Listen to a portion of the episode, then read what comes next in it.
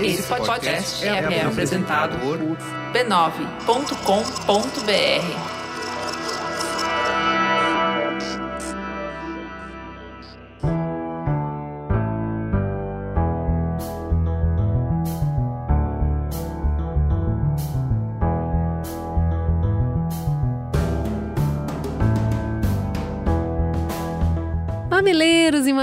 mamiletes, sejam bem-vindos ao seu espaço de conversas que saem do raso.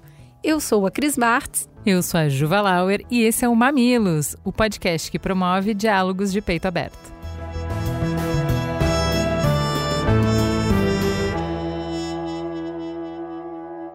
Para que o Mamilo seja produzido e oferecido gratuitamente para você, vinculamos mensagens publicitárias em nossos conteúdos. Valorizem marcas que valorizam o diálogo.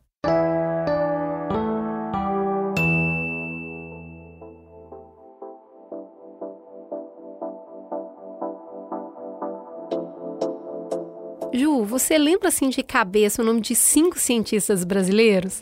E quanto desses nomes que você pensou eram de mulheres? Verdade, Cris. Cientistas têm muito menos visibilidade e reconhecimento do que merecem. Na pandemia, a gente começou a perceber uma valorização maior da ciência e dos cientistas. Mas quando você fala de mulheres cientistas, complica ainda mais, porque a barreira da desigualdade de gênero nessa área ainda é muito grande. E contribuir para superar essa barreira é um desafio que a 3M assumiu.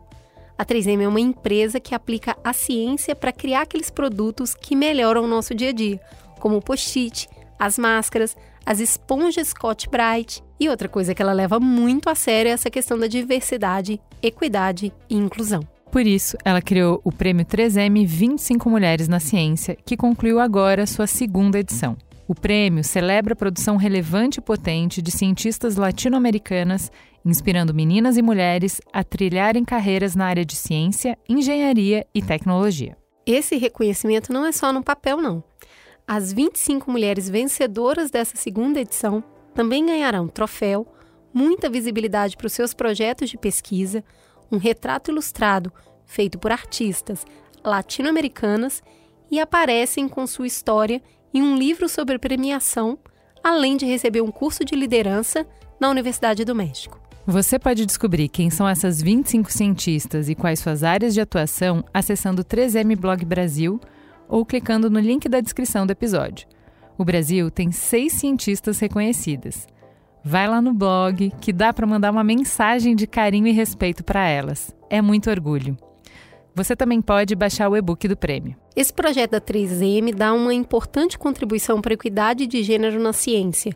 E nesse mês das mulheres, a melhor forma de celebrar a nossa história é oferecer caminhos para que essas mulheres possam ir cada vez mais longe.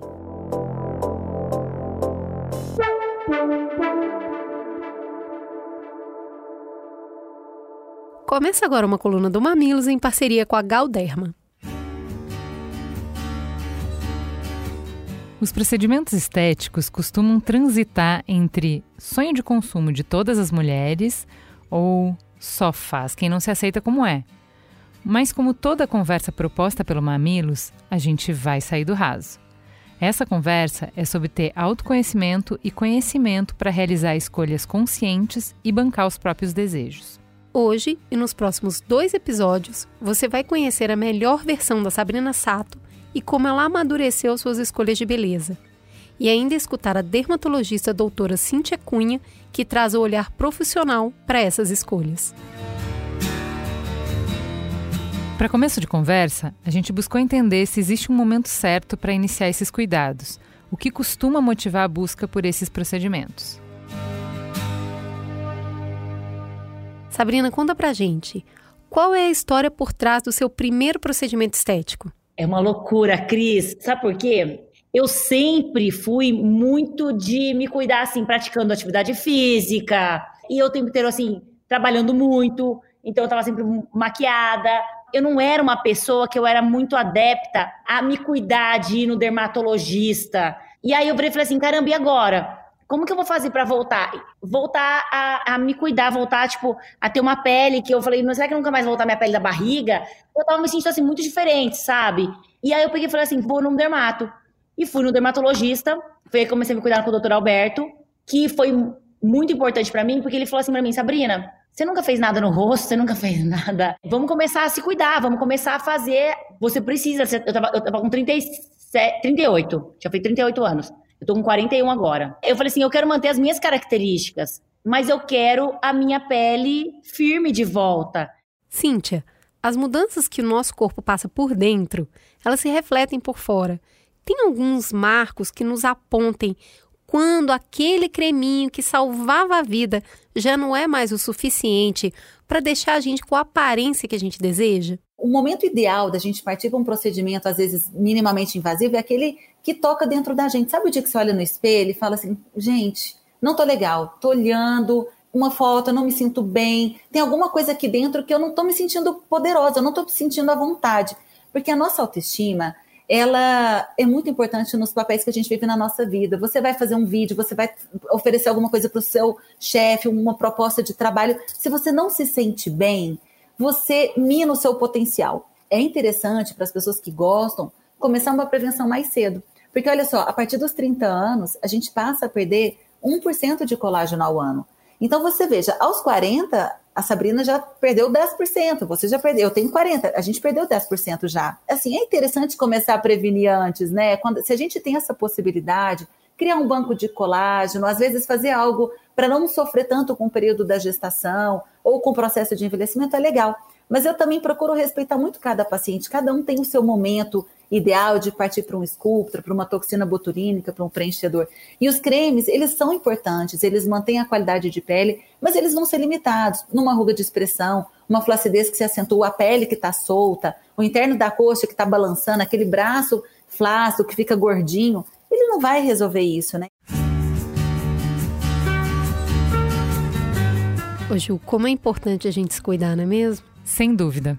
Nessa jornada de autocuidado, vale a gente falar aqui da Galderma, uma parceira em cuidados com a pele que há mais de 40 anos oferece produtos de qualidade que são poderosos aliados na construção da nossa autoconfiança. A Galderma tem uma linha de produtos injetáveis, mas não cirúrgicos, que são pensados para cuidar da pele. Eles são referências no mercado, como o Sculptra e a linha Restylane. Isso mesmo. Por exemplo, a linha Restylane oferece preenchedores de ácido hialurônico que proporcionam resultados naturais e duradouros. E eles podem ser usados tanto para dar sustentação e realçar o volume de áreas do rosto marcadas pelo tempo, por exemplo, as olheiras, quanto para dar mais projeção e definição para regiões que queremos destacar, como lábios e o próprio contorno facial. E o melhor, Restylane é o preenchedor de ácido hialurônico mais seguro do mercado. E tem também o Sculptra, ele é um bioestimulador que aumenta em 66,5% a produção natural de colágeno do próprio corpo, atuando diretamente na firmeza e sustentação da pele perdida ao longo do tempo e combatendo a flacidez.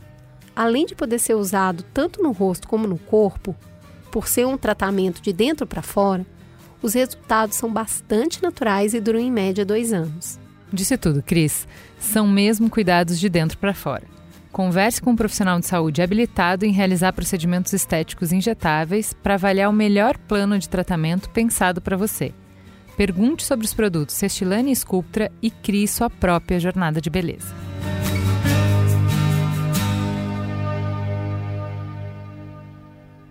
Vou te dizer, elas são fáceis porque elas são pobres. Aqui minha carta do Instagram cheia de inscritos funciona demais. Não peguei ninguém, mas colei em dois grupos de minas e é inacreditável a facilidade. Essas minas em São Paulo, você dá bom dia e ia cuspir na tua cara. E aqui elas são super simpáticas, super gente boa e inacreditável.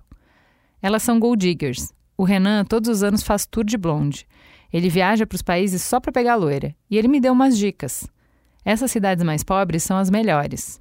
Se você pegar a fila da melhor balada do Brasil na melhor época, não chega aos pés da fila dos refugiados aqui.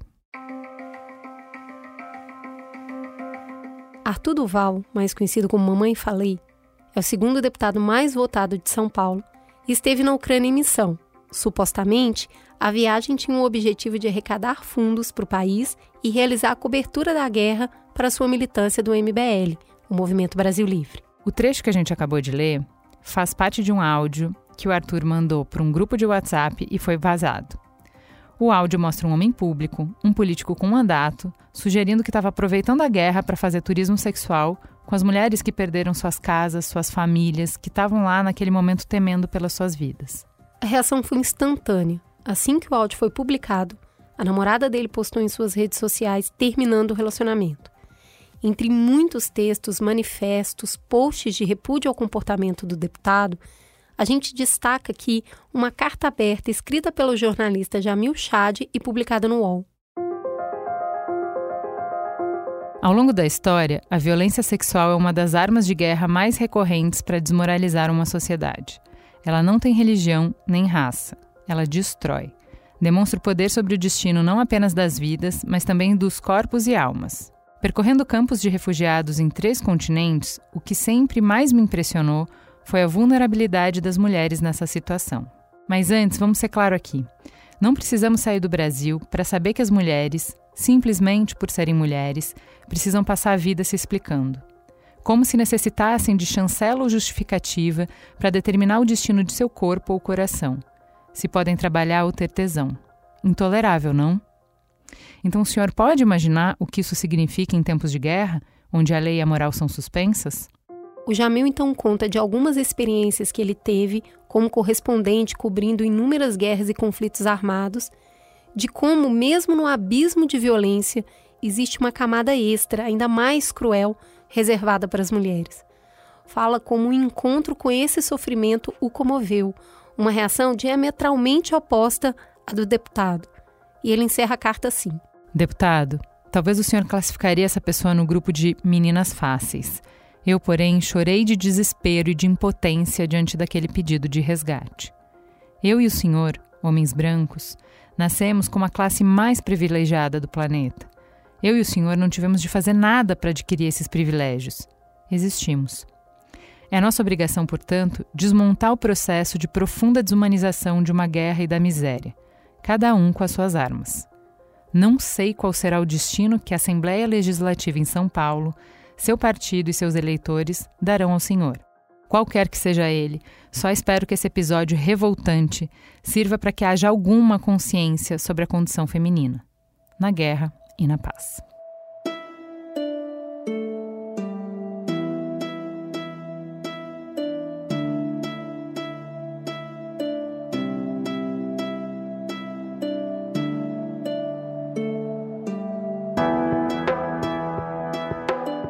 Embora seja desanimador ouvir um áudio desses em plena Semana da Mulher, o repúdio que acompanhou a publicação mostra o quanto estamos caminhando. Até os aliados correram para se distanciar do Arthur. Ele perdeu o apoio do Sérgio Moro e chegou a ser criticado até pelo Bolsonaro. Além disso, ele recebeu também um pedido de cassação com forte campanha respaldada na sociedade civil. O resultado foi a retirada da pré-candidatura ao governo de São Paulo e um pedido de desculpas que saiu pior do que encomenda. Né? Eu não sou santo, eu sou homem, eu sou jovem. Eu fui para lá, eu vi um monte de mulheres bonitas sendo simpáticas. Eu falei, por que, que isso está acontecendo? Talvez porque aqui em São Paulo, é, sei lá, as mulheres é, sejam mais inacessíveis, eu não sei. Ele é só um homem, ele é um jovem. Como pode ter culpa? No final, a culpa é das mulheres de São Paulo que são difíceis demais. Arthur tem 35 anos. Qual é a idade da maturidade de um homem? Quando que eles passam a ser responsáveis pelo que eles dizem e fazem?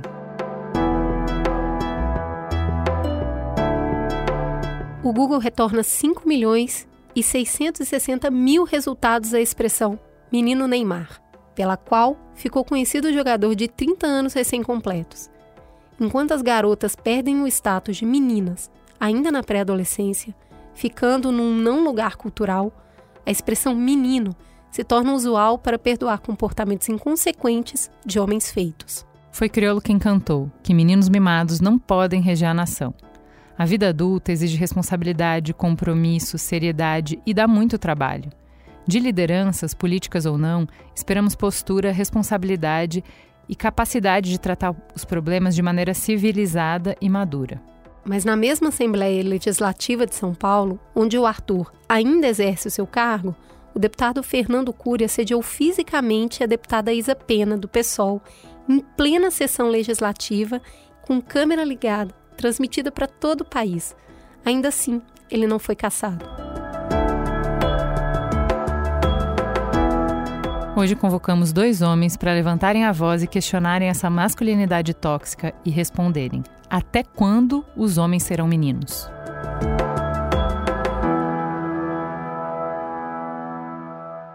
Vamos começar apresentando quem é de casa. Manuel, seja muito bem-vindo de volta. Estamos nesse namoro para fazer até uma série com você juntos. Queremos você muito aqui no Mamilos. Seja muito bem-vindo. Quem é você na fila do pão? Ah, Ju, Cris, Jamil, brigadão. Que bom estar aqui de novo. E eu estou ansioso por essa série. Meu Deus, Raquel não aguenta mais ouvir falar de mim, tenho certeza disso. Raquel, Manuel, ela tem medo, treme a mão dela quando me falando com ela, de tão ansioso que eu estou para que isso aconteça. Mas isso vai acontecer, tenho certeza disso. Vamos junto e vai ser incrível, vai ser muito legal. Primeiramente, eu sou pai. A minha religião é a paternidade, de fato. Na parte profissional, eu sou um administrador por formação, eu sou mestrando em ciências políticas, eu tenho também especialização na área humana, então em ciências humanas. Eu sou um cara que vou atrás da informação e vou atrás de que informações? Como falei, a paternidade é minha religião, então paternidade, masculinidade, igualdade de gênero, diversidade, são os temas que de fato eu aprofundo e por isso ciência política como um objeto de estudo, assim, porque eu entendo que criar filhos é de fato um ato político. Então esse sou eu, um provocador de grupos reflexivos, vamos falar assim. Muito bem. E para completar a mesa, a gente tem o homem que escreveu o texto que está na nossa abertura do programa, que nos provocou a nos debruçar sobre esse assunto essa semana e que, antes de tudo, queremos agradecer, né, Cris? Olha. Muito foi o texto da semana aqui do dia 8 de março, do Dia da Mulher, que acho que era o texto que a gente precisava, era o texto que a gente queria. Jamil Chad, seja muito bem-vindo ao Mamilos. Quem é você na fila do pão? Queridas, muito obrigado pelo convite, Manuel.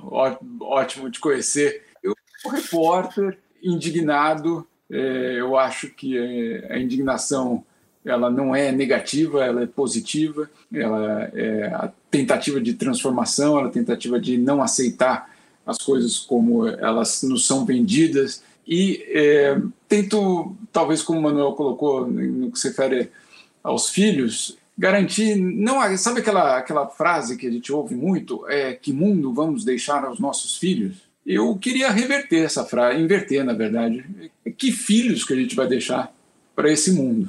Né? E eu acho que essa é uma, uma tarefa que é, a gente se coloca todos os dias, como pai, como mãe. Agora, é, eu sou São Paulino, tá? Então, eu não sei qual outra definição vocês vão querer, etc., ser brasileiro ou não, mas eu só tenho um time de futebol. Eu odeio aquele pessoal que fala, não, na Inglaterra eu sou não sei o quê, na Espanha eu sou não sei o quê.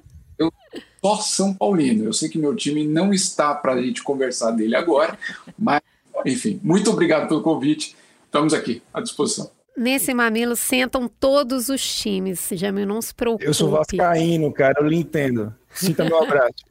Eu Caraca. sou gremista, eu estou na segunda divisão no momento. Eu prefiro não falar sobre isso, porque Cruzeiro só me dá desgosto. Caramba, calma aí. A gente no São Paulino, uma, uma gremista e, um, e uma cruzeirense. É, vamos mudar de assunto, né? É isso. Vamos... Por isso é justamente por isso que não vamos falar de futebol. Agora, Olha que legal. É muito, é, é, é muito interessante como com dois homens na mesa, o assunto começa por onde? Por futebol. Tá aí um dos estereótipos mais marcados da masculinidade, o esporte que acaba unindo todos os homens, onde eles se abraçam e se cheiram em campo, onde a comunhão física está liberada e as emoções também. Pode Olha, chorar, pode beijar, pode comemorar. Então eu queria começar abrindo aqui, perguntando para vocês, pedindo para puxar da memória o que que vocês têm ali de memória de infância que vocês lembram de ter aprendido sobre o que é ser homem qual é a representação de homem que vocês tinham ali naquela infância e que marcaram vocês? Eu acho que, é, primeiro, é muito diferente da, da referência que a atual geração talvez tenha. Né? É, eu acho que isso não tem nenhuma dúvida sobre isso. Eu, pessoalmente, eu digo que eu tenho, tive a sorte é, de ser filho de uma ginecologista, em que o debate da mulher era permanente em casa Mas é curioso porque meu pai é urologista. Então, né, era bastante equilibrado a, o debate do jantar, para dizer. Mas eu digo que eu, que eu sempre achei formador o fato de que, com uma ginecologista na mesa, permanentemente, então você tinha uma certa orientação, eu diria, para falar é, desses assuntos. Quanto a crescer em São Paulo na década de 80, eu acho que era, ainda é, mas era um ambiente extremamente machista, extremamente racista, extremamente injusto, extremamente desigual e tudo isso sendo feito de uma forma explícita. A grande transformação, se é que ela, é, obviamente, está distante de qualquer solução, mas é que muitas dessas coisas são inadmissíveis hoje. Coisas que eram ditas tranquilamente, coisas que eram pensadas e colocadas é, sobre a mesa, que hoje absolutamente não podem, nunca puderam. Mas naquele momento eu acho que ainda tinha uma, um peso muito grande e uma aceitação. Ah, ele é assim. Ah, mas isso é mesmo assim. Eu acho que aqueles anos eles foram muito marcados por tudo isso e eu posso dizer tranquilamente, sem nenhuma, diria, tentativa de, de esconder, que foram exigidos muitos anos pessoais, inclusive, para desfazer muito daquele, daquela carga racista, injusta e machista da nossa criação como sociedade. Não digo como família, mas de uma forma maior. E você, Manuel, onde estava esse homem imaginário aí na sua infância? O que, que ele representava e como ele era? Então, primeiro, uma delícia te ouvir, Jamil, de verdade, cara. De verdade que você traz com muita verdade também né, a tua história. E que bom, que bom que a gente tendo essa oportunidade de trazer isso para cá, assim, como, como é sempre, né, aqui, um bate-papo gostoso, aprofundado e extremamente real a tua história também ela se assemelha com a minha no sentido de, de anos de luta que ainda estão acontecendo, né? Eu, por mais que esteja aí desde 2000 e, final de 2015, como 2016, aprofundado e totalmente integrado nos assuntos ligados à masculinidade, ligados à paternidade, mas é, é, como um trabalho junto a uma A da vida, sabe, cara? É um, a cada 24 horas. Então, nessas 24 horas eu não fui racista, nessas 24 horas eu não fui machista. É, é um trabalho que é constante, é diário, de fato, de tanto discurso que foi colocado como verdade, instaurado como cultura ao meu redor. E a minha criação, ela foi uma criação luso-nordestina, né? Então, português e nordestino. Então, dois cabra-macho, na verdade, sendo ali minhas grandes referências. Eu tive sorte, lógico, de ter meu pai ali como grande referência, o meu avô paterno também, uma super referência para mim. Né? Agora, essa criação luso-nordestina, esse cabra-machismo lusitano, vamos falar dessa forma, ele me trouxe ali algumas, algumas, algumas nuances que, como falei, até hoje, pegando um pouquinho do que você falou, Jamil, é, é a minha luta contra né? Tanto que quando me tornei pai, e pai de duas meninas, eu disse, epa, peraí, deixa eu questionar essas tradições que foram medidas aqui como certa, deixa eu questionar um pouquinho dessa cultura aqui que foi medida como anormal, como o caminho, como essa moral, esse bom costume que foi medida aqui, tá errado. Não é isso não, que eu entendo não como certo não. Então deixa eu aprofundar sobre isso, deixa eu questionar, e questionar tradições, e questionar a cultura, é um enfrentamento muito difícil, mas é um enfrentamento que a gente precisa fazer. E é por isso que eu gosto tanto de espaços como esse aqui, essa pergunta aqui que eles e Ju estão trazendo para a gente, porque dá a oportunidade da gente provocar as pessoas que vão estar aqui ouvindo a gente e também se perguntar: opa, peraí. É engraçado, foi feita uma pesquisa em 2019, né, onde foi perguntada aos homens, né, em 2018, perguntado aos homens né, se eles se consideram machistas. E veja, 98% dos homens falaram que não são machistas. Olha que coisa interessante. Mas 98%, quer dizer, a mesma quantidade, diz que tem amigos machistas. Opa, essa conta não fecha. Essa conta não bate. Como não? Então, a gente se aceitar machista, a gente se reconhecer racista nesse mundo patriarcal que precisa do racismo, do machismo, da misoginia, do sexismo, que precisa disso para se retroalimentar e manter os poderes da dita é, é, hegemonia, a gente tem que se questionar. E minha criação foi essa. A minha criação foi de, de, de primeiro aceitar e, com a adolescência, com as primeiras dúvidas ligadas a sexo, a sexualidade, na paternidade em especial, eu tive a chance de enfrentar. E é o que eu estou fazendo até hoje, enfrentando e provocando outras pessoas de forma com amor e com carinho, lógico, a também fazer esse enfrentamento, esse questionamento. É muito legal perceber a trajetória intelectual de vocês em cima disso, mas eu queria aterrizar um pouquinho aqui para a prática. O que, que tinha de comportamento, ou do pai ou do avô de vocês, que vocês olham e em algum momento da vida olharam e falaram: Isso aqui eu não posso fazer nunca, isso aqui não é aceitável. Dessas mudanças, porque Manuel fala é, dos homens não se reconhecerem machistas, e eu passo até por essa pergunta: será que o homem sabe efetivamente o que é machismo? Em que momento vocês viram uma coisa nesse, nessas referências masculinas que vocês nem se ligavam e o que é? Que depois vocês falaram: peraí, isso aqui talvez seja machismo. Eu quero saber da, da, da prática mesmo, da quebra, do rasgar o véu do momento que aquilo era comum, uma prática aceitável, e do momento que você virou e falou: talvez tenha nome e o nome não é bonito? Olha, tem uma lista gigante, sinceramente. A lista é grande. É, vai desde a minha irmã não ir no estádio. É, ah, não, não é para você. não sei se a gente perguntou para ela se era, era para ela, ou se ela achava que era para ela, ou que não era para ela. E eu não digo que fosse só ou que fosse uma, uma, uma questão dos pais. É um pacote né? É, vai muito além só do pai e da mãe, né? apesar do pai e da mãe ter um papel fundamental. Né? É, mas é, é, é sujo, é perigoso, é, vão mexer com você, não pode. Eu morava atrás do Olímpico, que era o estádio do Grêmio na época, então eu ouvia todos os jogos, os meus irmãos iam em todos, meu avô ia em todos os jogos. E era, não é para você. E aí sempre dá para colocar esse verniz de eu tô preocupado com você, que olha só, você é tão preciosa, você é, olha como é legal ser mulher. Porque homem se ferra, né? Vai lá para aquele lugar que é sujo, que joga um xixi, que fala um palavrão. E você é uma coisa tão especial que tem que ser protegida. Você fica dentro de casa. Vê da TV, tá tudo bem. Posso te contar uma coisa que é constrangedoramente parecida à nossa?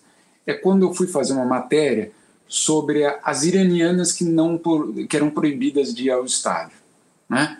É, aí eu fui falar justamente com as autoridades iranianas sobre a proibição.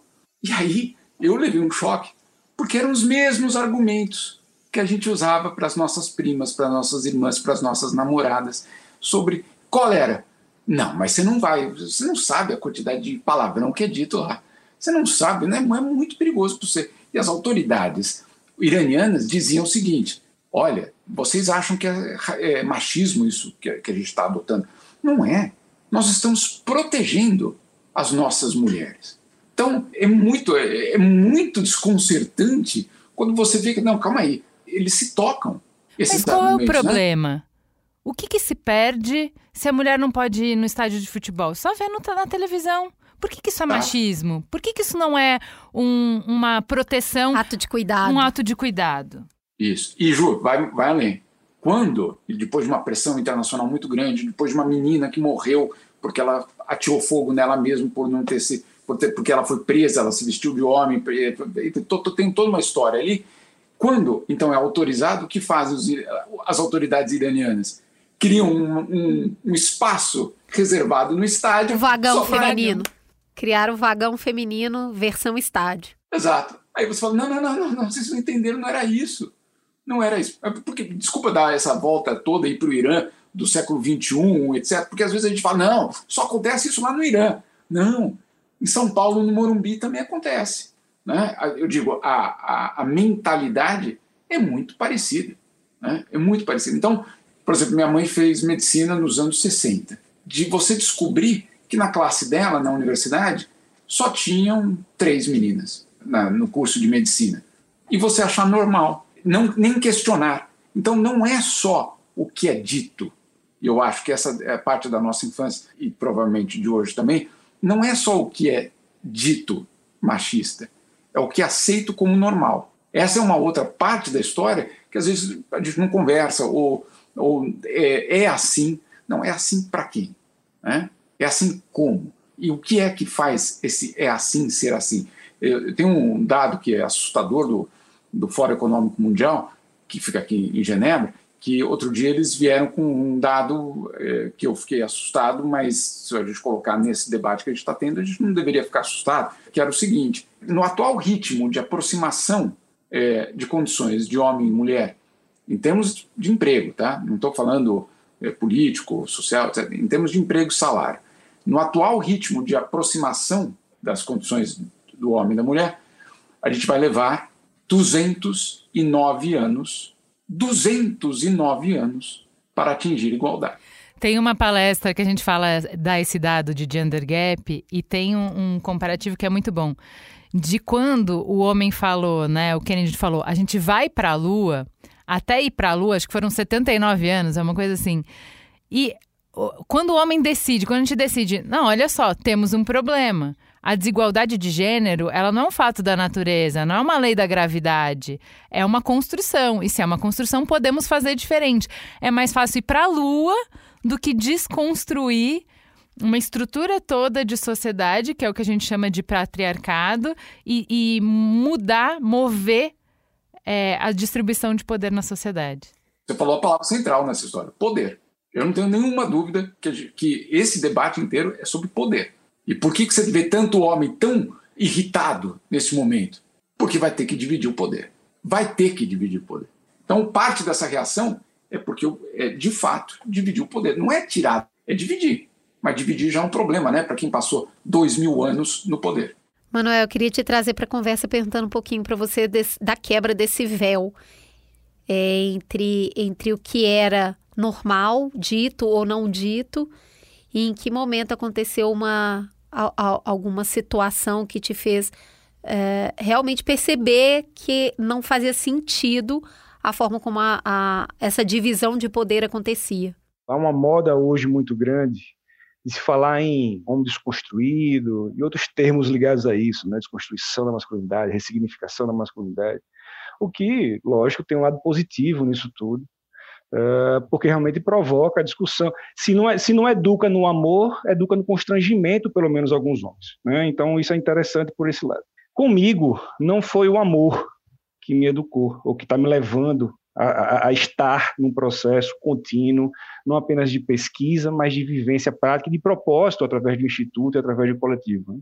Eu tive uma criação, como já disse, bem machista. Né? O meu pai, por exemplo, dando um exemplo prático, queria ter perguntado isso, a minha irmã não ia para show, a minha irmã não ia para nada se eu não fosse junto. Minha irmã é mais velha que eu, quatro anos, e ela não dava um passo se eu não estivesse ao lado dela. Né? Então, inclusive, eu adorava, porque eu com 12 anos no show do Ahá, por conta que minha irmã não podia ir só. Então, por certo lado, eu gostava por esse lado. Mas eu, aqui eu não entendia, não enfrentava, aqui não perguntava o porquê. Com o passar do tempo, foi que eu fui começando a entender, peraí, mas por que ela não pode? Por que não? Não, porque ela é mulher, tem que ter cuidado. Aquele, aquele discurso que o Jamil trouxe, que a, a Ju trouxe. E eu comecei, não, mas está errado, não, não é isso. Foi passando o tempo, eu me tornei pai. E sim, a paternidade e paternidade de duas meninas, no meu caso, que não deve ser assim, por favor, mas no meu caso, foi um caso que de fato me provocou. Eu tive um gap, um espaço de tempo, onde eu fui pai e pai solo. Ou seja, pai solo não é pai solteiro, é pai solo. Né? Então você tomar conta de um cara macho, machista extremo, tomar conta de duas meninas, opa, peraí. Então tudo que eu estava querendo questionar, se agora é que eu vou questionar mesmo. Eu preciso enfrentar, porque eu não quero criar minha filha como eu vi minha irmã e outras pessoas sendo criadas. Esse mundo não faz sentido para mim. Porque eu não posso chegar no médico sozinho com a minha filha e o médico tem que me perguntar, mas tem que perguntar, cadê a mamãe? Por que a mãe tem que estar comigo? Por que essa necessidade? Por que homem, homem não é cuidador? Homem é só provedor? E tudo isso começou a me, me provocar nesse ponto. Sendo que aí veio a cajadada, vamos dizer assim, final, ou inicial, que foi quando uma das minhas filhas ela sofre uma violência. E violência, quando acontece com alguém que acontece com alguém que você ama, acontece com um filho com a filha, você, primeiro, você quer vingança, você não quer justiça. Primeiro ponto. E eu digo que eu estou nesse rolê, Cris, Ju, Jamil, todo mundo, eu estou nesse rolê por vingança. Eu quero vingança. Sei que a minha vingança é uma vingança através do amor, do amor por revolução, de fato. É uma vingança de fazer vingar, de fazer nascer algo novo. É uma vingança, de fato, de construir algo através da cultura, através da educação, que é a minha grande ferramenta, para que a gente possa enfrentar e questionar, com esse amor por revolução, as culturas. Né? Os discursos instalam verdades, como eu já disse aqui. Essas verdades vão sendo repetidas. De tantas repetidas, virar o cultural. Quando a gente fala em exemplos de discurso, discursos que instalam verdades, que formam culturas, a gente está falando, como foi dito também já aqui, de relações de poder. E quando a gente fala desse caso do Arthur Duval, a gente está falando de uma série de preconceitos, não apenas ligado a gênero, mas também ligado à classe. Porque ele fala, inclusive, no texto dele, que são mulheres fáceis e são fáceis porque são pobres. Ou seja, eu tenho um recorte de gênero e tenho um recorte de classe também nesse contexto.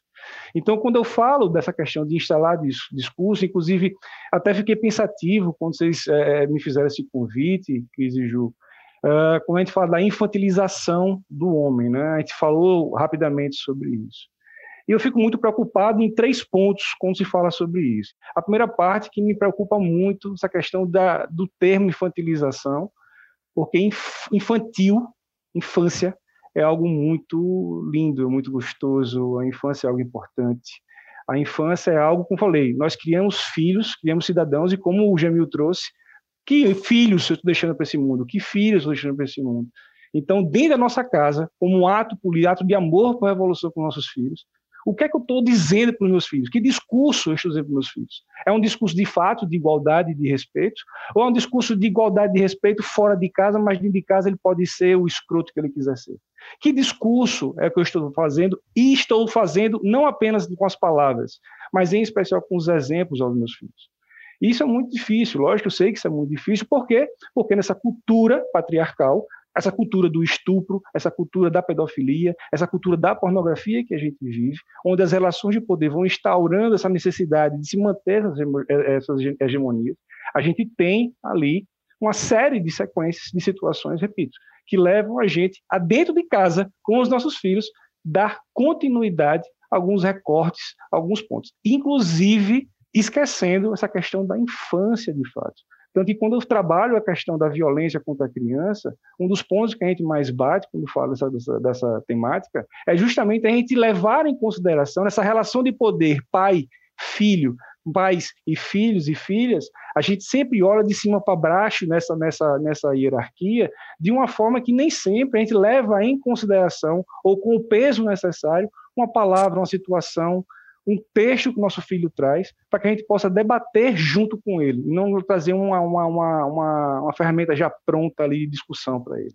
mas sim de debater mediante o olhar verdadeiro que essa infância traz. Então, a infância é algo positivo, é algo muito lindo, é algo que a gente deve, inclusive, alimentar na gente, mas de forma sadia, de forma que nossos filhos possam vivenciar isso aí. Então, quando a gente traz essa questão do Arthur Duval, a gente levar a questão da infância, a infantilização, para um homem, um homem que foi extremamente violento, enfim, não vou nem trazer os adjetivos em relação a isso, que eu acho que não cabe aqui nesse momento. Mas quando eu pego esse termo da infância em si, da infantilização, e levo para um cara que, inclusive, estava na cara que isso em algum momento ia acontecer. Uma pessoa que se chama Mamãe Falei, peraí, Mamãe Falei? Como assim? O que é que, o que, é que ele está querendo dizer com esse termo? Mamãe Falei, quer dizer, mamãe eu fiz. Ou seja, de fora de casa, eu tenho que ser aquele homem que todo mundo vai dizer que eu tenho uma moral e um bom costume incrível. Eu sou o exemplo dessa moral e desse bom costume. Mas dentro de casa, mamãe, falei, aconteceu. Não, filho, é assim mesmo, tá tudo bem, tá tudo certo. Vai lá e continua. Então, esses discursos dentro de casa, reforçando aquilo que o patriarcado precisa, que é esse retroalimentar dessa misoginia, desse sexismo, desse racismo, a gente tem que estar realmente atento como pais e como mães quesito. E um terceiro ponto, ligado essa questão da infantilização. E agora, saindo só um pouco desse contexto do Arthur Duval, a gente tem é até um termo que a gente usa nas rodas, né, o pertepanismo, né, que é essa necessidade de se manter essa criança, o leque-leque, né, o moleque, o cara lá descoladão, tanto que a gente vê hoje, a gente tem aí um Big Brother acontecendo, e quem são os homens que são as grandes referências desse Big Brother? Um cara que traiu a mulher assumidamente 16 vezes. E aí fica ali uma questão, mas é um cara, o bichinho se arrependeu. O bichinho. Né? Ou seja, ah, o cara não acolheu, fofinho. Mas se fosse uma mulher fazendo isso, seria acolhida? Enfim, o outro é um cara que é, fala, inclusive, da violência que causa aos filhos, mas é um cara gente boa, molecão, molecote. Então, por que esse exemplo, esse recorte desse cara fofinho, molecote, meio menino, é tão, é tão, é tão, é tão abraçado, tão, há uma necessidade de, de se manter esse desenho dessa masculinidade de um homem branco, leque-leque e muito legalzinho, e um cara que ah, se arrependeu do que fez. Por que essa necessidade de se manter isso? Então, quando a gente junta esses três pontos, essa questão da infância, essa questão do mamãe falei, ou seja, fora de casa é uma coisa, mas dentro de casa, é dupla moralidade, e quando a gente chega também essa questão dessa necessidade desse homem Peter Pan no mundo, a gente entende que todos os discursos criados pelo patriarcado, eles são exatamente o termo que o Jamil pegou quando você citou. Ju, você citou a questão do poder. E é justamente isso, Ju. O poder como a gente está falando aqui, tudo está ligado à relação de poder, à manutenção desse poder, à manutenção desse patriarcado, porque todos os discursos, sejam discursos, sejam discursos ligados à parentalidade, sejam discursos ligados às questões dentro das organizações, estão ligados a essa relação de poder para a manutenção desse dito homem branco, hétero, enfim, aquele que está no topo dessa cadeia alimentar patriarcal. É, Jamil, tem duas, uh, dois pontos super importantes que a gente quer explorar dessa fala do Manuel, é, que é essa diferença de discurso e a infantilização. Eu vou deixar para Cris puxar a parte da infantilização, porque desde que saiu essa polêmica, ela está querendo muito falar sobre isso. Mas eu queria te puxar justamente para esse ponto, quando o Manuel fala que tem um discurso para dentro de casa e um para o público, não foi de maneira nenhuma a intenção dele, mas a gente pode, porque a, a, a roda tá feita para rodar assim, jogar a responsabilidade para outra mulher, né? Que é, que mãe é essa? Como é que cria um menino como esse, né? Da onde saiu? Não teve educação na escola, as professoras, outras mulheres também não deram educação, enfim, sempre esse exercício das mulheres responsáveis pelos discursos e pelas atitudes é, violentas dos homens, né? Por isso até que a gente quis trazer dois homens para essa conversa. Porque o problema da masculinidade tóxica é um problema dos homens. Acho que os homens têm que puxar essa conversa sim. E é por isso que a gente ficou sim. tão tocada com o, o teu texto. Porque foi um homem chamando o problema para ele. O problema do Arthur é do Jamil, não é da Juliana. Eu tô rouca de falar que isso está errado. Que bênção! Que um homem inteligente, um homem poderoso como Jamil, um homem respeitado como Jamil, levanta e com toda educação vai explicar qual é o problema, vai desenhar qual é o problema.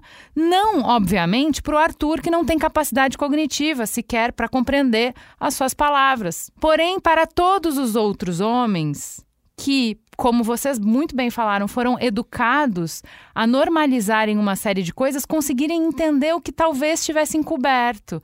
Então eu queria te perguntar, porque a sensação que a gente ficou foi linda. Você se levantou no meio do estádio para dizer: não fala assim, tá errado você falar assim. Respeita ela, que ela tem tanto direito de estar tá aqui quanto você. Uh, como é que a gente faz é, para que essa mudança aconteça? Eh, não só nesse confronto entre mulheres, mas para que os homens possam, em todos os espaços que eles ocupam, na escola, no trabalho, no jogo de futebol, em casa, em todos os lugares que eles ocupam, que seja trampo deles fazer o que você fez nesse texto. É falar, brother, você escuta o que você está falando? Presta atenção no que você está falando. Olha só, eu vou confessar uma coisa para vocês. Eu não escrevi essa carta para esse deputado. Eu escrevi essa carta para um monte de amigo meu que passaram a semana me mandando memes das ucranianas chegando.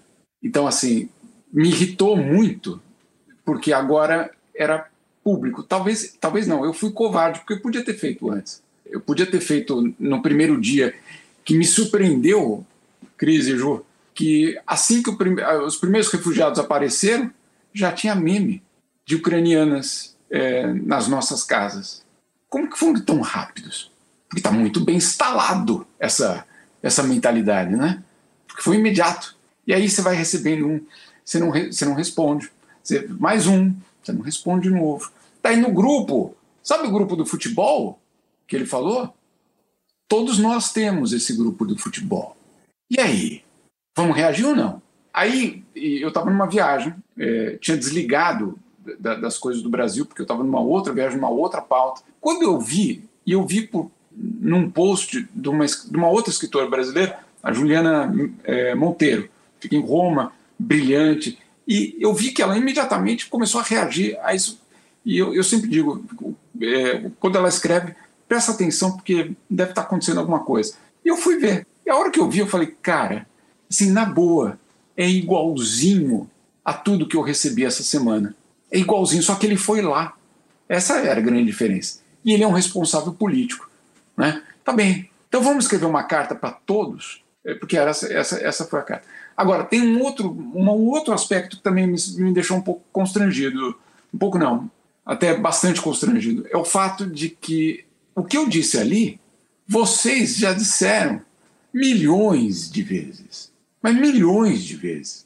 Com o corpo, nuas, em cartas, em poemas, em protestos, é, da, da, forma que você possa imaginar. Isso já foi dito. Ah, mas não foi lido no parlamento, no Congresso. Ué, por que não então? Por que, que eu precisei dizer? Sabe, me, me, me constrangeu no sentido, está muito distante é, quando é, essas mesmas coisas foram já ditas de outra forma e não foram ouvidas ou não queriam ser ouvidas. A carta foi para eu escrevi na madrugada, para vocês terem uma ideia, porque eu não, não, conseguia não ficar pensando nisso. E no dia seguinte começou uma reação muito grande, e, e de fato eu não esperava, mas começou uma, uma circulação muito grande do texto. Tem até uma versão fake que os bolsomínios circulam, que é espetacular, assinado com meu nome, mas tudo bem, tá, né?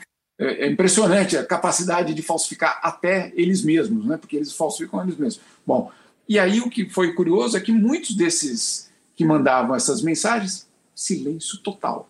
Silêncio total. Eu só espero que esse silêncio seja de reflexão. É, de, pelo menos falar, perdão pela palavra, puta merda. Fica mandando aquilo ali pro cara. Olha o que ele fez com aquilo. Né? Eu espero que seja só isso. Espero que seja, espero que no próximo futebol que eu, que eu, que eu possa ir, ninguém dê uma entrada mais dura, né? Também. Olha, Jamil, eu acredito muito no que o Manuel falou, que educação também às vezes vem pelo constrangimento, né? E a pessoa ela é obrigada a, a, a não se sentir mais à vontade de manter aquele comportamento. Agora, tem uma coisa muito interessante no que, no que você está falando a respeito de se colocar nos grupos, falar para os outros homens. E vocês estarem aqui hoje falando no Mamilos, você teve essa oportunidade de falar e você está falando, mas tantas mulheres já falaram e eu tenho que falar. Olha, eu vou te ser sincera que há, até pouco tempo atrás eu sempre achei muito humilhante tem que chamar um representante para ser ouvida. Hum. Só que eu acho que a gente tem que ser estratégica também, sabe? A gente tem hum. que jogar para atingir o objetivo. E o objetivo é mudar essa realidade chamar os homens para conversar sobre isso é ser estratégica. Enquanto continuamos a falar aqui, angariamos aliados que talvez sejam mais ouvidos neste momento. Entende? Eu aprendi isso num curso que a gente fez de gestão.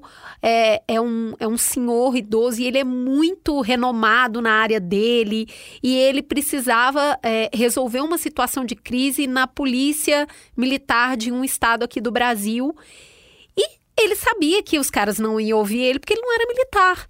E ele humildemente buscou um militar que não estava no Brasil, é um cara da Marinha dos Estados Unidos, que tinha exatamente a fala que ele precisava para desatar aquele nó. E ele chamou um militar para falar o que, se ele falasse, não teria é, o mesmo efeito. E ele conseguiu fazer a negociação, ele conseguiu desarmar uma situação extremamente violenta com isso. Eu tirei muito esse aprendizado, eu estou trazendo isso aqui, porque eu acho que muitas vezes a gente dá muito murro em ponta de faca. Eu acho que a gente precisa realmente ser mais estratégico. E é, é, pelo menos é a nossa intenção quando a gente coloca vocês dois aqui na mesa, sabe? De precisa de mulher falar sim, precisa de homem falar sim. E aí, Manuel, eu queria que você entrasse aqui nos ajudando um pouco a instrumentalizar esse falar. Porque o Mamilos hoje, 40% da audiência do Mamilos é de homens, são homens que escutam.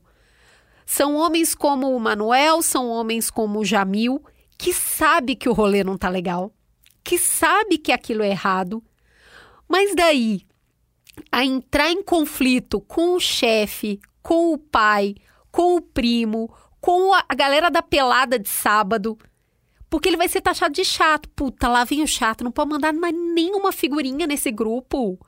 Que já vem o militante, que já vem o adestrado.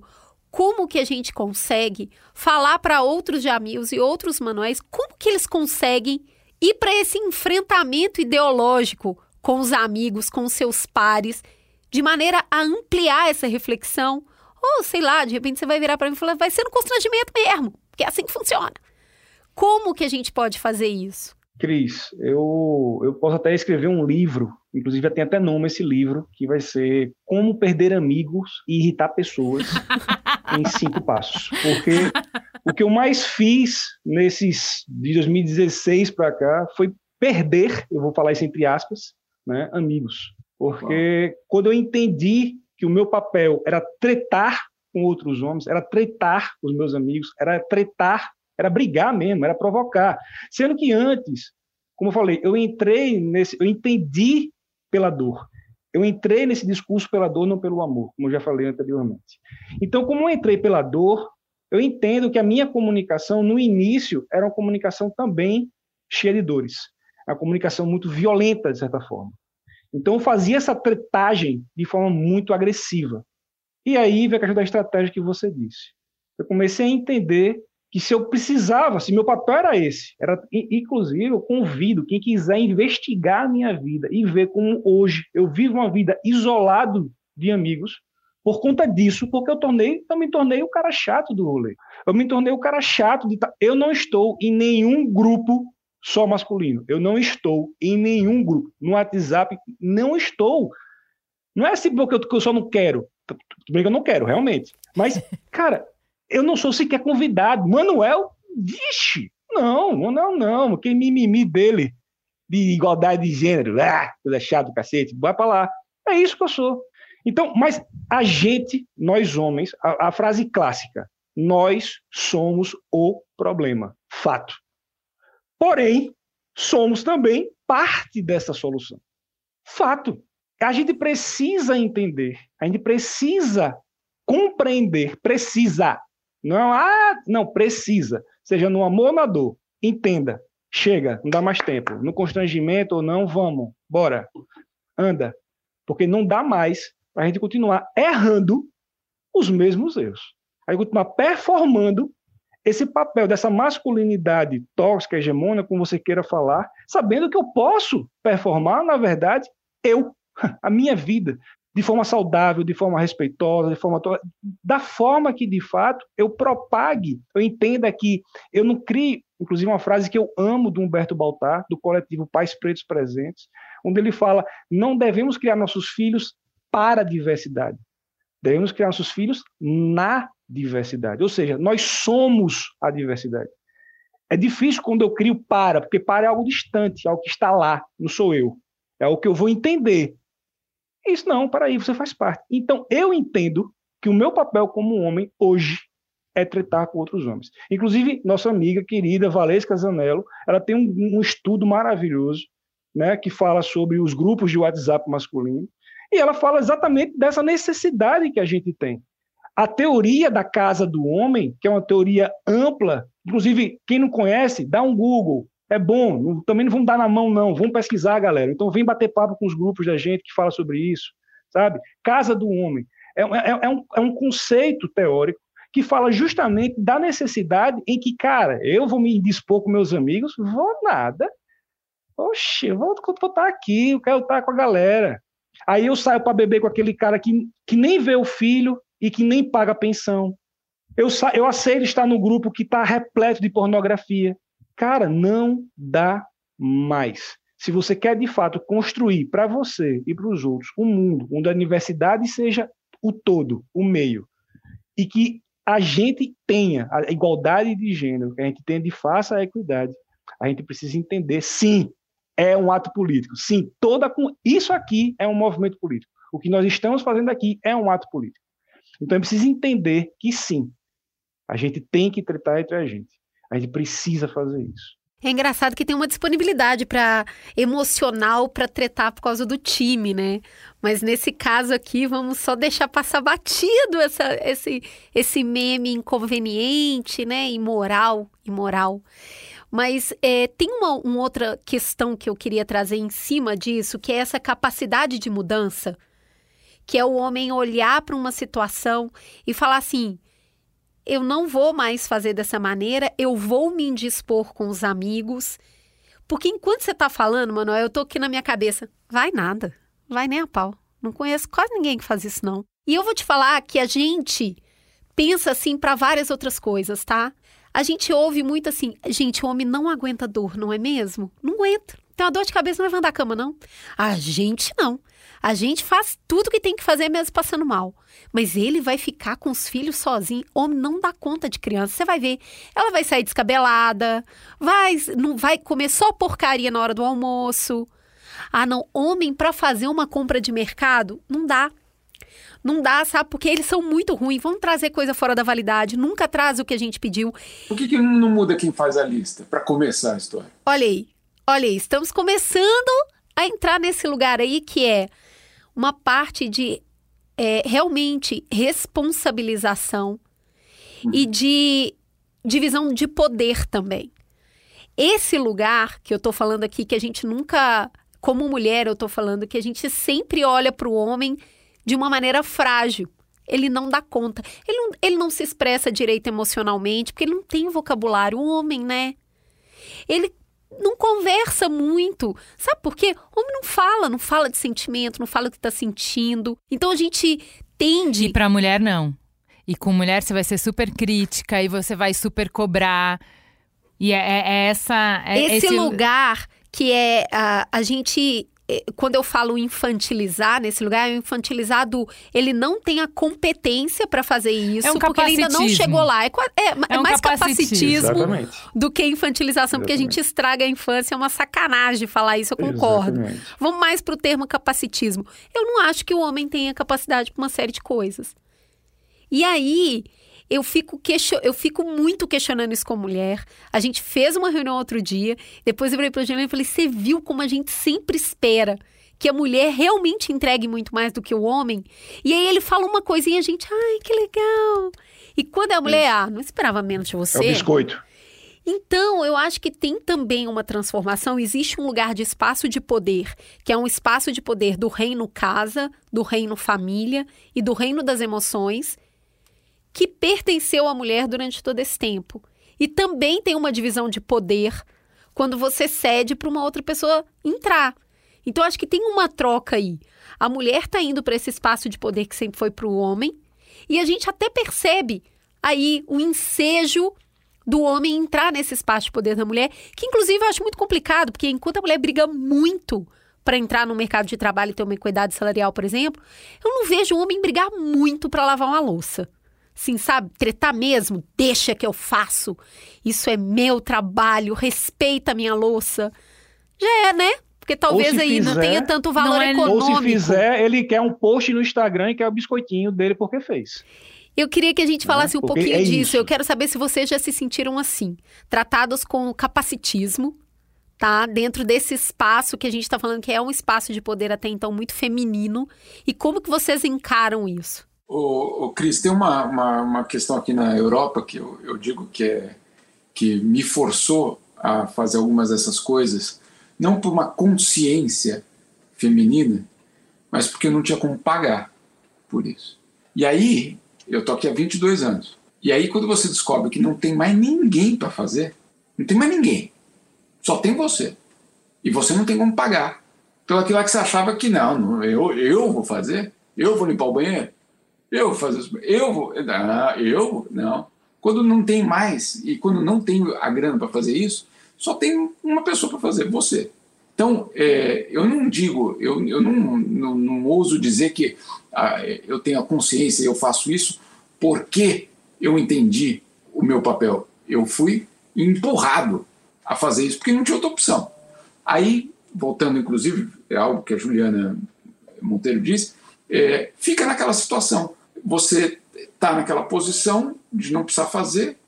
Será porque você é incapaz? ou porque nunca foi obrigado a fazer, porque tinha alguém mais que pod poderia fazer. Né? Então fica, fica essa. É, a, não, então não, não vamos esperar nada dele. Então, como não espero nada dele, eu, obviamente, não vou fazer. Né? É, e eu vou repetir gerações e gerações nessa louça.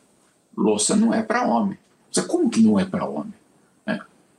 Vai lá e termina o dinheiro. Pra você ver se, se para quem que é, então. Então, então calma aí. Então, é, eu digo, eu desembarquei nessa por obrigação. E se isso não fosse. Se a gente não usasse isso como é, instrumento né, para levar a essa situação? Por quê? É, a, a, igualdade homem-mulher no trabalho é, significa que o trabalho de casa então é terceirizado para uma outra mulher, para empregada. Agora, o Manuel está falando do, da, das três. Eu, eu, não sei, eu, eu fico imaginando, eu fico imaginando o que falam é, sem nós no grupo, Manuel. Boa! Boa! E é por isso que a nossa estratégia é o construir ponte, é manter o vínculo para que a gente possa, na velocidade que a pessoa consegue assimilar, a gente vai falando. Então é, hum. é, é isso, tipo, não adianta eu jogar a bomba todos os dias que é mais fácil não me ouvir. Como que eu faço para criar fissuras? E nisso eu tenho uma questão, Manuel, que é quanto a vergonha efetivamente motiva a ação ou ela atrai mais é, ou é, paralisação ou resistência. Quanto que a gente fica batendo no walk of shame do homem, né? Então vamos lá, vergonha, vergonha, você é parte do problema, homens, vergonha. Quanto que isso vai efetivamente nos levar para onde a gente quer? E o quanto, até pensando em criação de filho, né? O que a gente vê de como é que a gente uh, direciona um comportamento melhor? É punição ou é a gente é, é, incentivar mesmo o bom comportamento ou inspirar, né? E é menos no biscoito, que eu entendo que você está falando, mas mais no, na potência que você trouxe na sua fala de eu sou diverso, não preciso pegar nenhuma cartilha. Se eu for verdadeiro a mim mesmo eu não preciso fazer isso. E essa, esse, eu acredito muito, e por isso eu fico muito emocionado com o trabalho que você faz, na transformação que é possível a partir da libertação do homem. Do homem olhar para onde dói nele a masculinidade tóxica, onde a masculinidade tóxica impede ele de crescer, de viver uma vida plena, onde ele adoece na masculinidade tóxica e começar a se questionar desses comportamentos, dessas culturas, dessas piadas, pelo que move ele, não por mim. Não porque é injusto para mim, não porque é violento para mim. Então, é, eu acho que você tem um trabalho já, não da briga, mas da construção e do acolhimento, que eu acho que.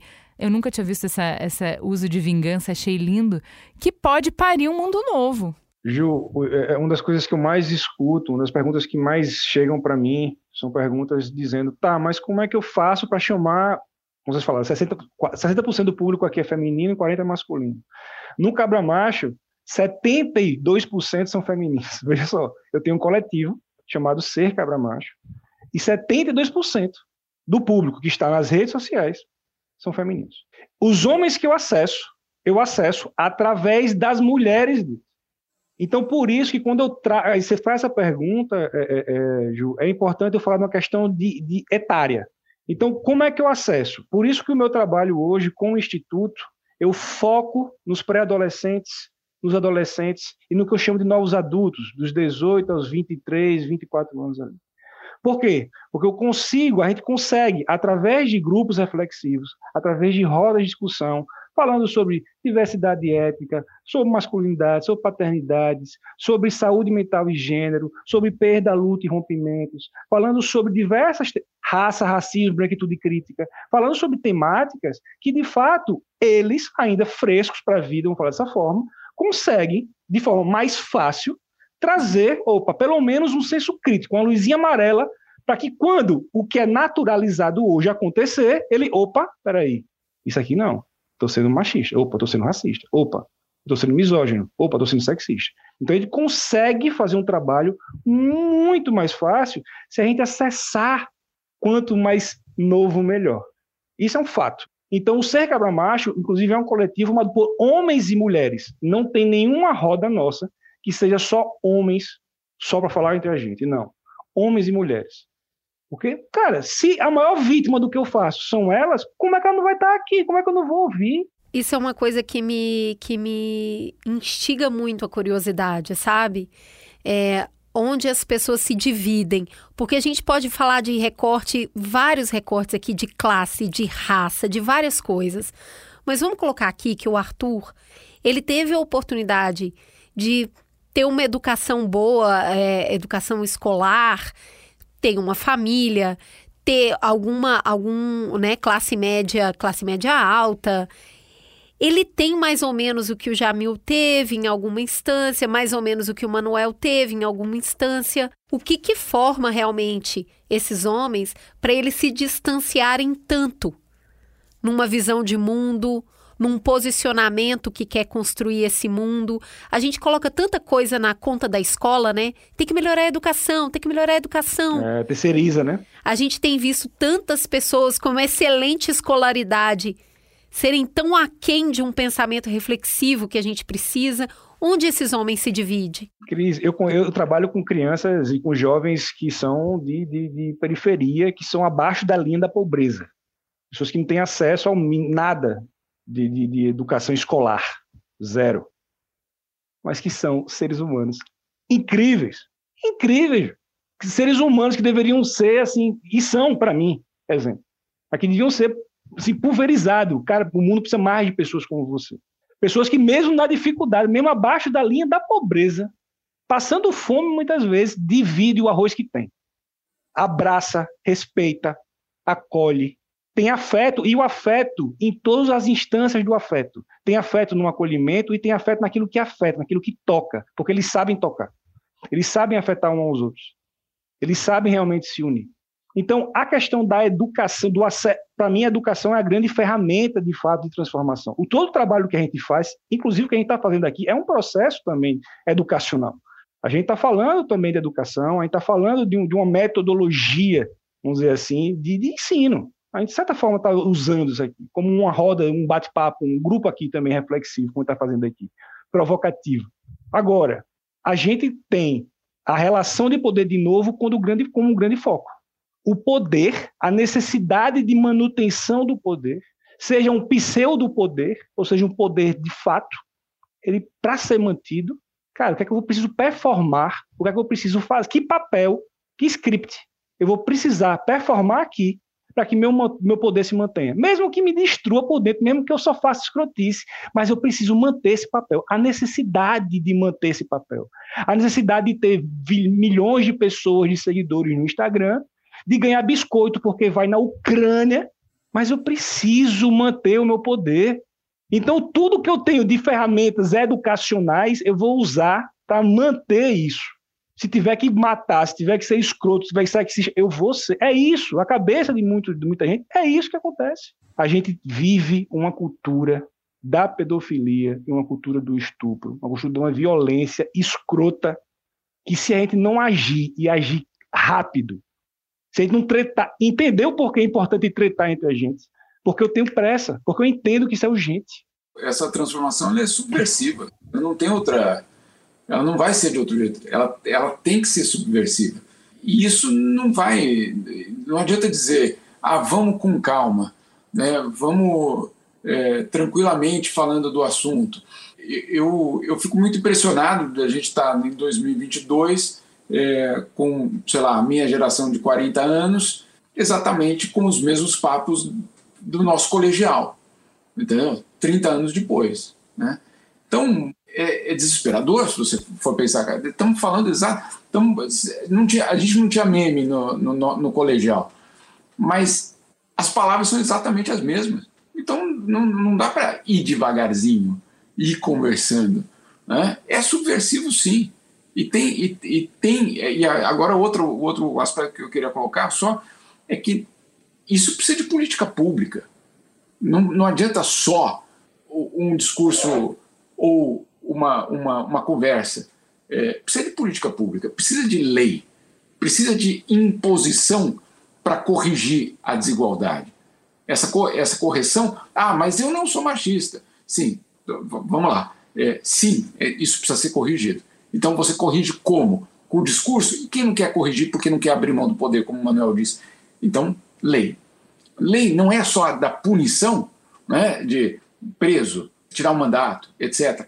É a criação justamente de leis capazes de trazer aquela minoria, qualquer que seja, que precise ser restabelecida ou ter o seu lugar estabelecido, porque muitos não foram nunca restabelecidos, no mesmo patamar. Então tá bom, então vamos criar lei. Criar lei para forçar isso. Ah, mas não é uma imposição? Não. É uma, é uma correção da sociedade. É, o mesmo vale para a cota? Vale, claro. A cota é a correção da sociedade por 300 anos de escravidão. Ah, mas eu não sou racista. É, mas você, você, tá, você, você entra em prédios construídos graças ao trabalho escravo, a uma cidade que ficou rica ou, ou não por um produto X que exportava com base é, na escravidão. Então, não, desculpa, somos herdeiros sim disso. Claro que toca a gente. Então vamos lá, então vamos, vamos, vamos só, só, o discurso. Vou dar um exemplo de uma coisa. Perdão, Cris e Ju, por voltar ao futebol. Mas olha só, aqui na FIFA, isso aconteceu. E aí, não estou falando, de, não é numa questão é, de mulher do, no movimento LGBT, que é, a FIFA começou a punir as federações nacionais pelos cantos homofóbicos das suas torcidas. Né? E aí, olha só, olha só o que aconteceu, olha que surpresa. Quando a FIFA começou a fazer isso, quais foram as federações mais punidas? Praticamente todos os jogos. As latino-americanas. Olha só que surpresa! Justamente nós, né, ali, na, no, em democracias, você pensava que ia ser no Oriente Médio. Você pensou, não, não, era na América Latina, um bom número de punições. Aí as federações, em vez de falar, bom, e aí federação do Uruguai, do Peru, do Brasil, da Colômbia, etc., em vez de sentar e falar, cara, precisa mudar isso aqui, não é possível, não é possível. O que, que eles fizeram? Eles se uniram e foram à FIFA bater a porta para dizer o seguinte: Ó, oh, dona FIFA, não dá para ficar punindo a gente o tempo todo, porque eu vou, vou explicar para vocês. Isso foi a explicação real. É cultural. É cultural. Aí, eu, olha, para eu falar bem da FIFA, vocês precisam muito de mim. Mas era uma secretária-geral da, da FIFA falou: não, não, não. Cultural? Não. Vão, voltam, entra de novo na sala e, e traz outro argumento. Você está me falando que canto homofóbico é cultural? Então mude a cultura. Né? Então tá. Então, é, eu estou dando um exemplo do futebol para mostrar que a reação dos poderosos, daqueles no poder, como o Manuel está colocando, não foi vamos corrigir, foi vamos justificar. E aí estamos no problema, é, no mesmo problema. Então, é, mas esse é um exemplo de como as coisas de fato já estão mudando. Então, você fala de políticas públicas, a gente tem um mamilo sobre o que, que a gente já conquistou com a Lei Maria da Penha. Então, assim, é uma das leis mais bem escritas do mundo. A gente vai ter trabalho e faz parte ter trabalho para criar todo o, o ambiente, a estrutura, para que essa lei possa, entre aspas, vingar. Então é todo um ecossistema que precisa existir e que as mulheres estão no grito, na batalha, com muita luta, é, construindo. Não é trabalho de um ano, de dois anos, é um trabalho consistente e que está sendo feito que essa conversa exista hoje, que não tenha passado batido a fala do segundo deputado estadual mais votado de São Paulo, não tenha passado batido, que tenha repercussão, já é uma diferença dos anos 80. Então, acho que assim, não só caminhamos, como caminhamos a passos largos.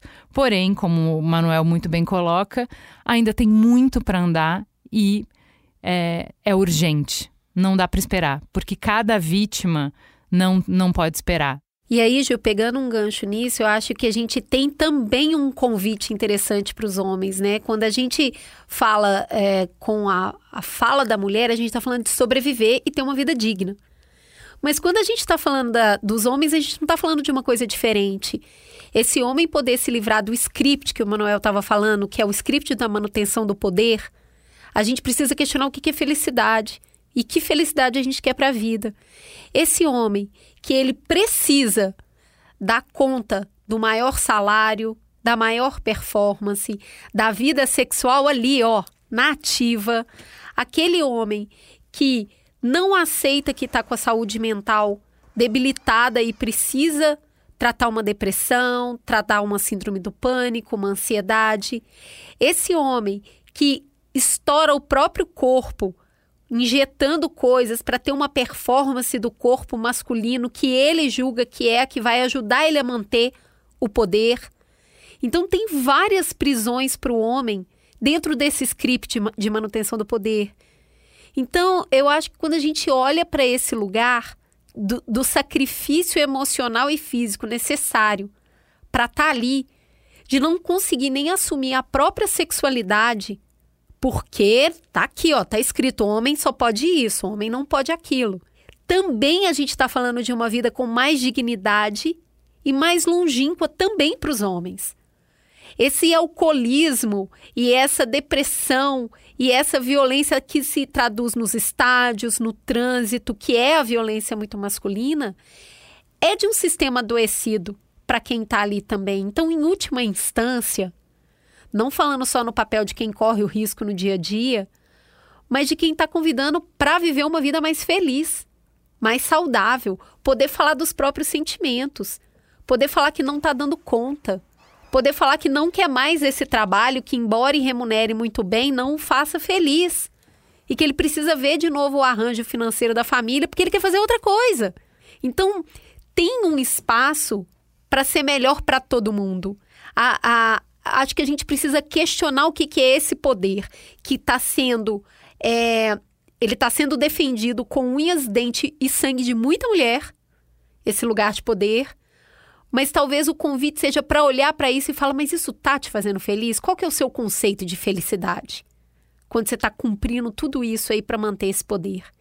Então, eu acho que tem espaço para na diversidade que a gente passa a viver, essa diversidade ser individual mesmo, que é o que você falou, Manuel. E aí a gente tem uma sociedade que todo mundo vive melhor, não só as mulheres, os homens também.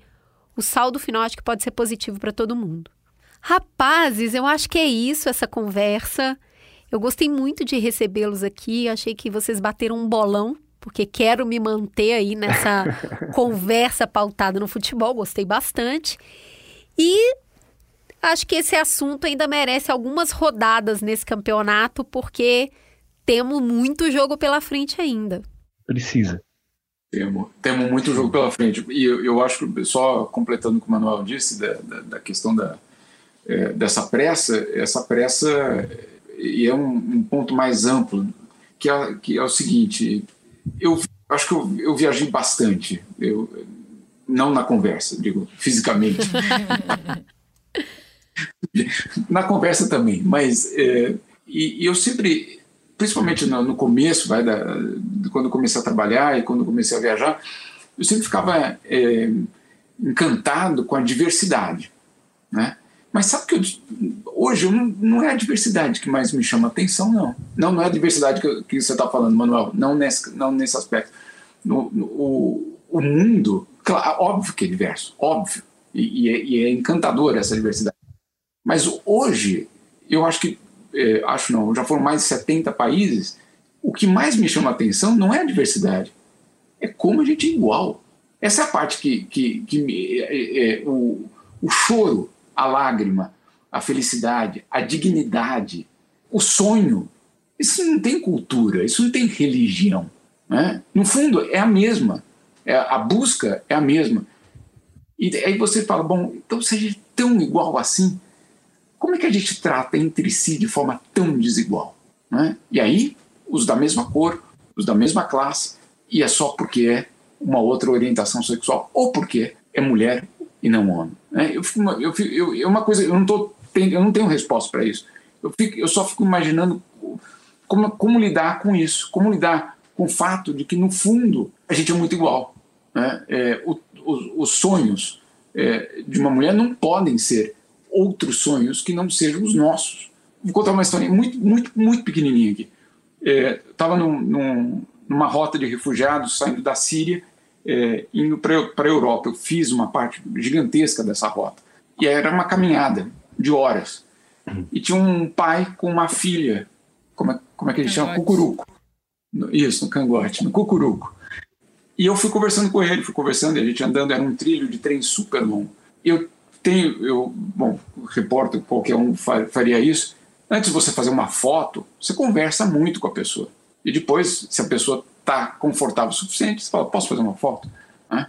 Porque é uma invasão, né? E aquela foto vai ser usada em algum lugar do mundo. Então, aí eu perguntei para ele, posso fazer um... Depois de várias, várias conversas longas com ele, ele, ele e a menina estavam completamente imundos, suados, sem nada, absolutamente nada. Né? Você imagina, a gente já estava na Sérvia, ele saiu da Síria, a provavelmente 3 mil quilômetros de onde, de onde ele já estava. E eu falei, posso tirar uma foto? Ele, claro. E ficou ali parado com a menina. A hora que eu levantei a câmera para tirar foto, veio a mãe correndo aos berros. Não! Eu falei, nossa, fiz alguma coisa errada. Ela fez assim para mim, chegou perto da menina, tirou um lenço completamente sujo e limpou o nariz da menina, acabou de limpar e falou, agora pode. Aí você fala, cara, era a mãe falando minha filha só com dignidade. Era essa a, a, o recado dela ali. Né? Você olhava o resto, uma sujeira completa, todos imundos, né? não, não, não moralmente, mas né? do, do refúgio. Então, calma aí. Então, o que ela estava procurando e o que eles estão procurando naquela, naquele trajeto e o que uma mulher ou que um, um negro, que um indígena, o que você quiser colocar nessa, nessa categoria está buscando é dignidade, essa é a palavra. Então tá. Então é a minha função também. Se eu sou o privilegiado dessa história, então vamos usar esse privilégio para fazer alguma coisa com ela. Então a, a, a, transformação vai ter que passar por esse reconhecimento, que o que a gente busca não é, talvez, o poder, né, Manuel? É dignidade. A gente está no, na, na, num momento de que o óbvio vai precisar ser dito, né? porque a gente perdeu o óbvio perdeu. Se fosse né? óbvio, é... essa conversa não precisava acontecer, né, gente? Não é óbvio. Não se preocupa, a gente está aqui para isso. O Mamilos está aqui para falar o óbvio quantas vezes forem necessário para que convide cada vez mais pessoas para olhar para o mesmo lugar. É, mas olha, justo, olhar para o mesmo lugar. Acaba a Segunda Guerra Mundial, é, tinha uma coisa que tinha sido perdida, um óbvio que tinha sido perdido, que era o direito à vida. Né? Matava-se por absolutamente qualquer coisa. Né? Quantos, quantos milhões morreram na, na, Segunda Guerra Mundial? Eu já vi cifras de qualquer. Enfim, uma tragédia. E aí, o que fazem os negociadores que fazem a Declaração Universal de Direitos Humanos? Ah, vamos fazer uma Declaração Universal de Direitos Humanos. Muito bem. E aí eles se dão conta, nas, na, na, nos, nas minutas da, das reuniões, das primeiras reuniões, é, é, são fantásticas. Porque o debate é: vamos ter que falar do óbvio de novo. E aí eles descobrem qual, direito, qual é o óbvio. É o direito à vida. Né? Então vamos, vamos falar de novo do óbvio. Vamos lá, faz 75 anos que isso aconteceu, de repente a gente esqueceu, ou a gente não leu, ou né, a gente achou que já estava garantido. Então vamos falar do óbvio. O óbvio é o direito à vida, o óbvio é a dignidade de todos. E aí não é. Aí não tem como fazer essa divisão. Boa lembrança. Manuel, obrigada mais uma vez. Está aqui conosco. Vamos continuar essa conversa em outros lugares. Por favor, por favor. Obrigado, Cris. Obrigado, Ju. Jamil, cara, mais uma vez, um cheiro para você. Te admiro muito. Viu? Venha para o Brasil, venha no Nordeste. Meninas também, venham para cá, por favor.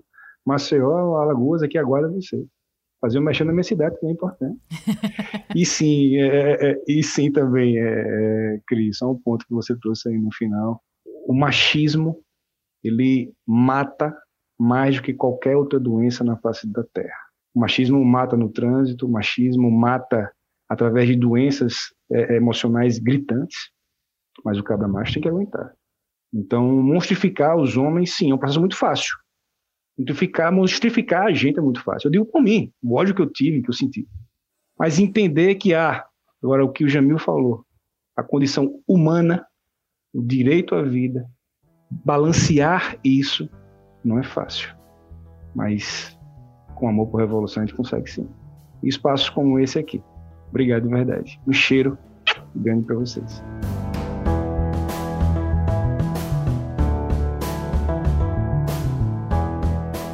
Mamilos é uma produção do B9. Apresentação de Cris Bartz e Juva Lauer. Para ouvir todos os episódios, assine nosso feed ou acesse mamilos.b9.com.br. Quem coordenou essa produção foi Beatriz Souza. O apoio à pauta e pesquisa foram de Iago Vinícius e Jaqueline Costa. A edição é de Mariana Leão e as trilhas sonoras de Andy Lopes. A capa é de Elodângelo. A curadoria dos programas de história é realizada por Deia Freitas. A publicação fica por conta de AG Barros. O B9 tem direção executiva de Cris Bartz, Juva Lauer e Carlos Merigo. E o atendimento e negócios feito por Raquel Casmala, Camila Maza e Thelma Zenaro.